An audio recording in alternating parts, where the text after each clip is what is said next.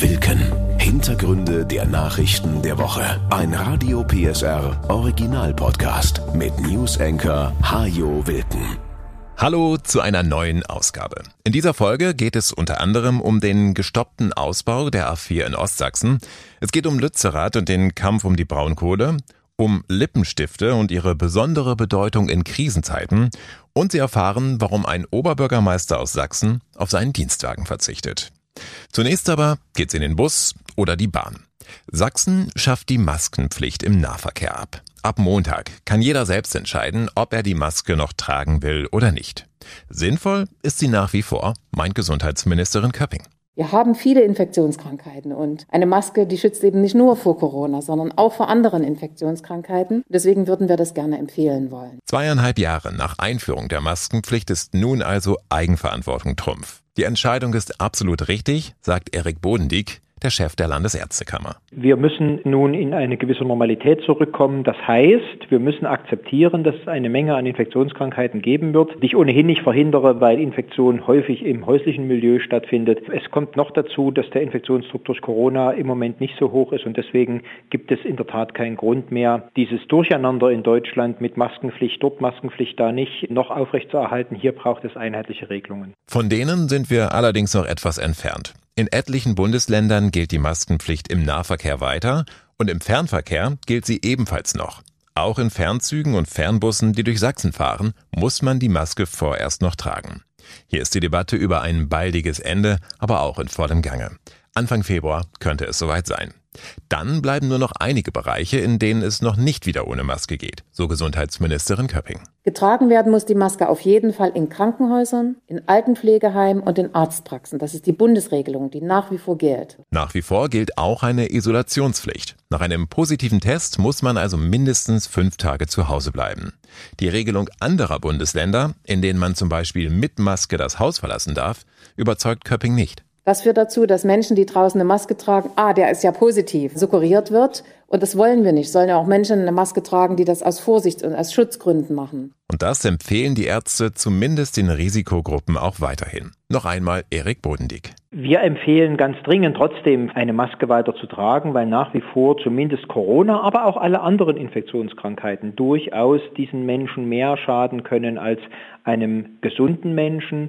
Wir haben vor allen Dingen ältere Menschen, hier haben wir kranke Menschen, Menschen mit chronischen Erkrankungen, aber auch übergewichtige Menschen. Wohl wissend, dass natürlich auch gesunde Menschen sich mit Corona haben anstecken können und schwer erkrankt sind bis hin zu gestorben sind. Aber eine Pflicht kann derzeit nicht mehr begründet werden. Ob das nun für alle Zeiten gilt, kann niemand sagen und hängt natürlich davon ab, wie sich Corona oder andere Infektionskrankheiten künftig entwickeln, so Bodendieck. Wir beobachten natürlich China, wir beobachten die USA, ich sage an dieser Stelle aber auch, wir sind jetzt im dritten Jahr nach Ausbruch der Corona-Pandemie. Äh, wir werden mit dem Virus leben müssen. Wir müssen uns an das Virus anpassen. Das heißt also auch, die Menschheit muss sich mit dem Virus auseinandersetzen können.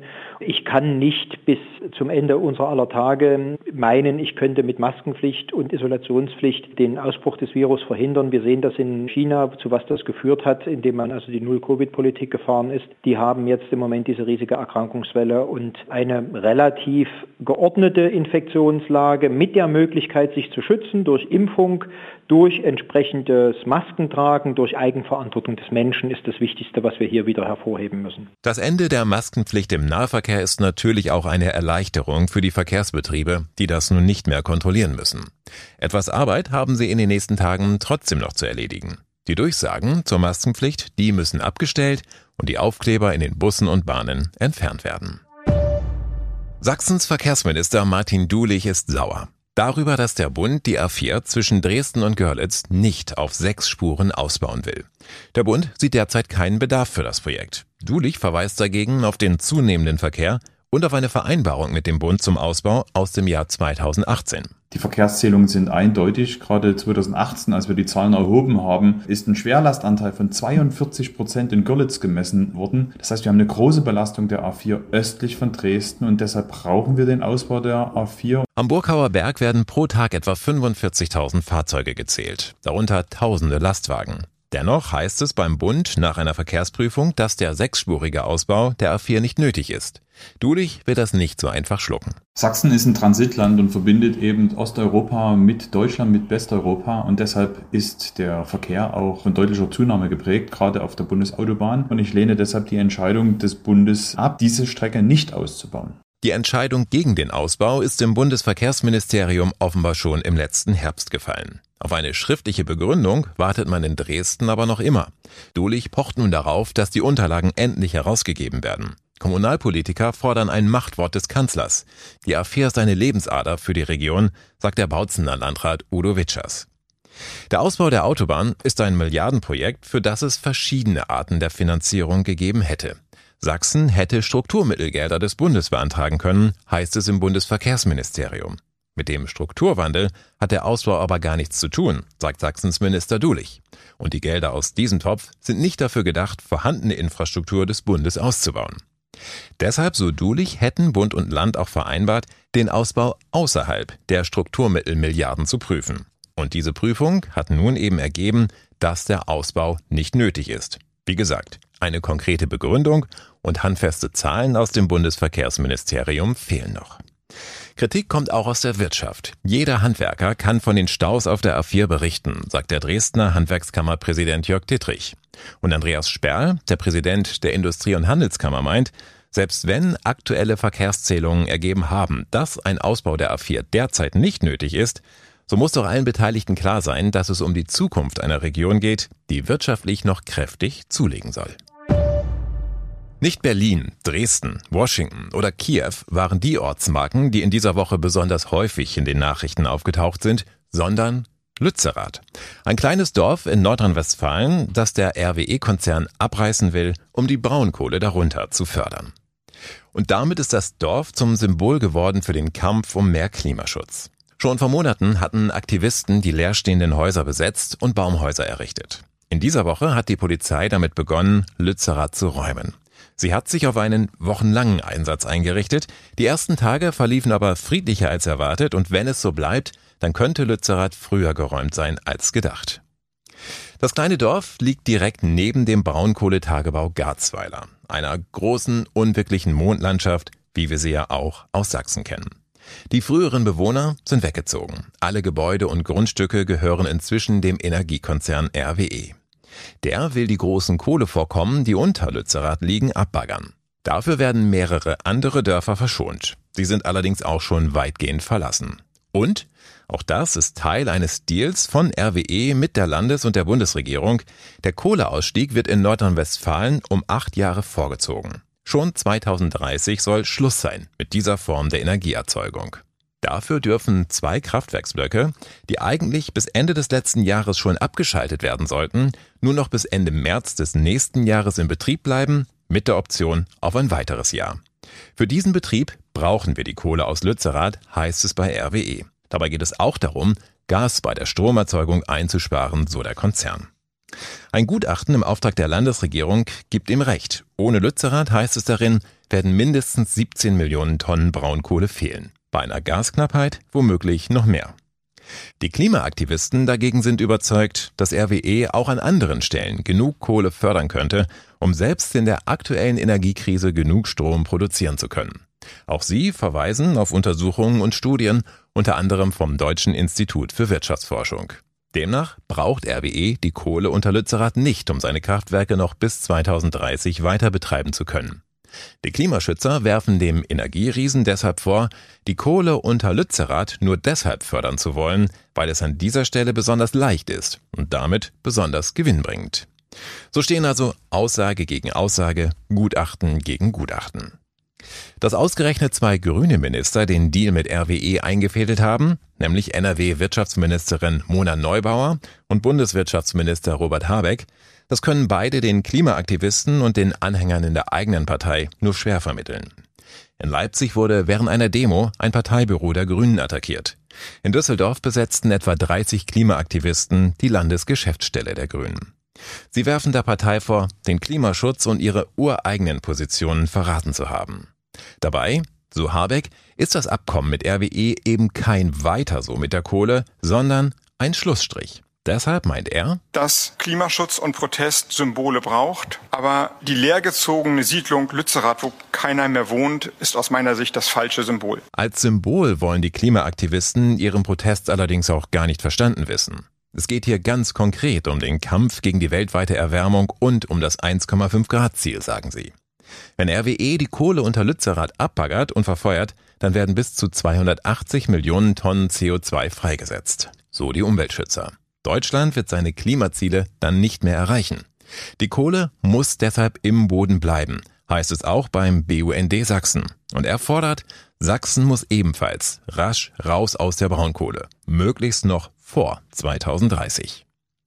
Auch für diese Forderung gibt es Rückendeckung vom Deutschen Institut für Wirtschaftsforschung. Das kommt zudem zu dem Schluss, dass eine sichere Stromversorgung in Deutschland grundsätzlich auch durch den Ausbau erneuerbarer Energien möglich ist. Dazu muss das Tempo aber verdrei oder besser noch vervierfacht werden, sagt die Wirtschaftsforscherin Claudia Kempfert.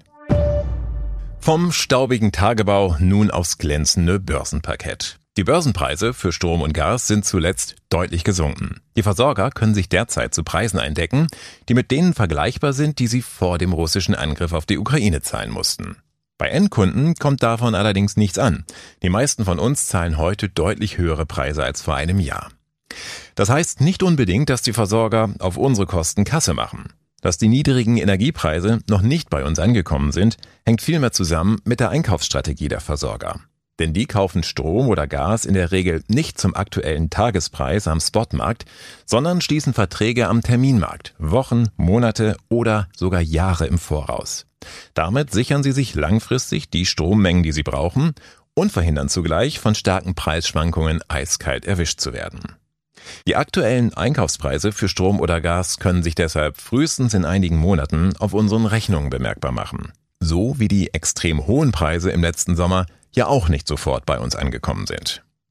Das Wetter übrigens hat einen großen Anteil daran, dass die Energiepreise zuletzt so gefallen sind. Um den Jahreswechsel herum war es extrem windig, deshalb konnten die Windräder jede Menge günstigen Strom erzeugen. Zudem war dieser Winter bisher sehr mild. Kaum jemand hat noch Sorge, dass Gas in den nächsten Wochen knapp werden könnte. Auch das hat die Preise sinken lassen.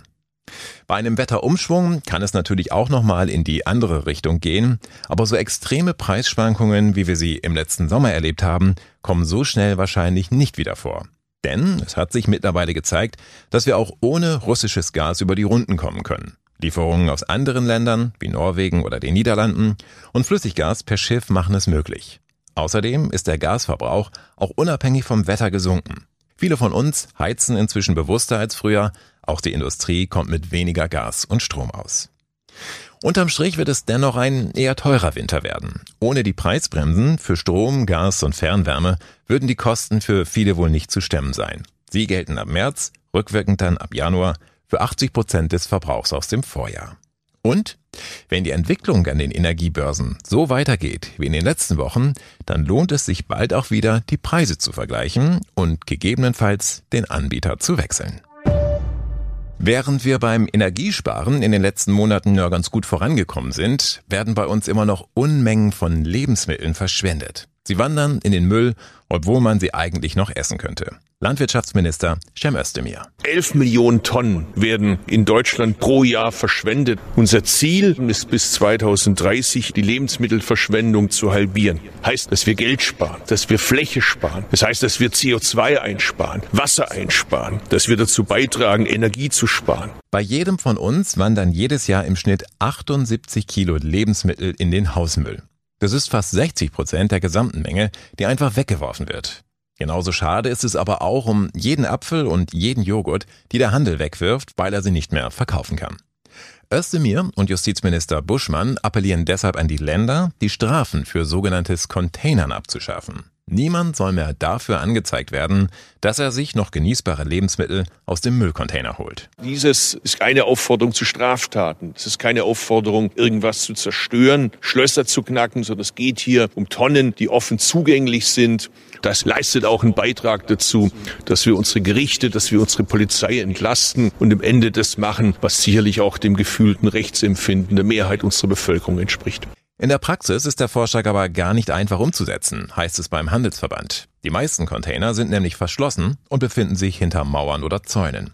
Außerdem, so Sprecher Christian Böttcher, im Lebensmittelhandel fallen von sämtlichen Verlusten, die wir hier in Deutschland pro Jahr haben, gerade mal 800.000 Tonnen an. In Prozent gerechnet sind es 7 Prozent. Von daher wird diese Maßnahme überhaupt nicht Signifikantes bringen, um Lebensmittelverluste in Deutschland zu reduzieren. Da müsste man andere Maßnahmen machen. Aber einen Container legalisieren ist wirklich nur eine Scheindebatte. Zudem, so der Handel, kann Containern auch gefährlich sein, wenn sich im Müll Lebensmittel befinden, die zurückgerufen wurden, weil sich zum Beispiel Glas- oder Metallsplitter darin befinden könnten. Und Strafen muss in der Regel schon heute niemand befürchten. Die meisten Verfahren werden wegen Geringfügigkeit eingestellt. Christian Böttcher schlägt deshalb vor, zum einen sollte man die Tafeln und andere gemeinnützige Organisationen, die Lebensmittel, gespendete Lebensmittel verteilen, noch viel stärker finanziell unterstützen. Zum anderen sollte man aber auch Lebensmittelunternehmer, also Händler, Hersteller beim Spenden unterstützen, indem man ihnen zum Beispiel rechtliche Hürden abbaut. Auch Umwelt- und Klimaschützer sind unzufrieden, weil man das Problem nicht an der Wurzel anpackt, wenn man das Containern erlaubt. Wichtiger wäre eine gesetzliche Pflicht, Lebensmittelabfälle zu verringern, sagen sie. In Frankreich zum Beispiel dürfen große Supermarktketten Lebensmittel gar nicht wegschmeißen. Sie sind verpflichtet, sie zu spenden. Wenn sie nicht mehr genießbar sind, dann können sie auch zu Tierfutter verarbeitet oder kompostiert werden. Nur im Müll dürfen sie eben nicht landen. Der Oberbürgermeister von Radeberg, Frank Höhme, hat ein Wahlversprechen eingelöst. Er verzichtet künftig auf einen Dienstwagen. Das Auto, das schon sein Vorgänger nutzte, wurde verkauft und hat fast 20.000 Euro in die Stadtkasse gespült. Das Geld soll nun in die digitale Ausstattung der Schulen fließen und ist damit gut eingelegt. Der Oberbürgermeister will damit auch ein Zeichen setzen, sagt Stadtsprecher Weber. Es geht ihm darum, Kosten zu sparen und das Geld an anderen Stellen verwenden zu können. Außerdem hält der Rathauschef einen Dienstwagen für nicht notwendig, schon gar nicht als Statussymbol. Zu Fuß gehen muss Höhme bei offiziellen Terminen in der Stadt trotzdem nicht. Allen Mitarbeitern der Verwaltung steht bei Bedarf ein Dienstwagen zur Verfügung, den natürlich auch der Oberbürgermeister nutzen kann. Und ein privates Auto hat er ja auch noch. Für Fahrten damit steht Höhme eine Pauschale von 30 Cent pro Kilometer zu. Abrechnen will er die aber nicht. Diese Fahrten kann ich mit meinen Bezügen als OB durchaus selbst finanzieren, so der parteilose Rathauschef. Wie gesagt, es geht ihm darum, Kosten zu sparen und ein Zeichen zu setzen. Beides ist ihm gelungen. In Deutschland sind im letzten Jahr 12 Millionen Lippenstifte verkauft worden. Das waren 2 Millionen mehr als 2021 und ist eigentlich nicht überraschend, denn 2022 war ein wirtschaftlich schwieriges Jahr. In solchen Zeiten halten sich viele mit größeren Anschaffungen zurück und verzichten zum Beispiel auf ein neues Auto, einen größeren Fernseher oder eine teure Urlaubsreise. Ein klein wenig Luxus darf es dann aber doch sein. Und so gönnen sich viele zum Beispiel einen etwas teureren Lippenstift. Davon werden in Krisenzeiten tatsächlich auffällig viele verkauft. Lipstick-Effekt nennt sich dieses Phänomen. Der Lipstick-Effekt ist bereits in der Weltwirtschaftskrise nach dem Börsencrash 1929 beobachtet worden und auch nach den Terroranschlägen vom 11. September 2001 soll sich der Absatz von Lippenstiften nahezu verdoppelt haben. Im letzten Jahr kam noch hinzu, dass es nach zwei Jahren im Corona-Modus wieder mehr Gelegenheiten gab zum Ausgehen und Feiern und dass man mit dem Rückzug der Maske ja ohnehin wieder häufiger die Lippen zu sehen bekam. Auch das hat den Verkauf von Lippenstiften angekurbelt. Bei Männern gibt es den Lipstick-Effekt übrigens auch. Sie gönnen sich in Krisenzeiten gern mal ein neues Parfüm, um die Stimmung zu heben. Der Verkauf von Herrendüften ist im letzten Jahr ebenfalls gestiegen. Also gönnen Sie sich ruhig mal was, auch wenn es nur ein halbes Stündchen Zeit ist, um in Ruhe einen Podcast zu hören. Die nächste Folge gibt's nächste Woche. Das war Wilken. Hintergründe der Nachrichten der Woche mit Newsenker Hajo Wilken. Dieser Radio PSR Original Podcast ist eine Produktion von Regiocast, deutsches Radiounternehmen.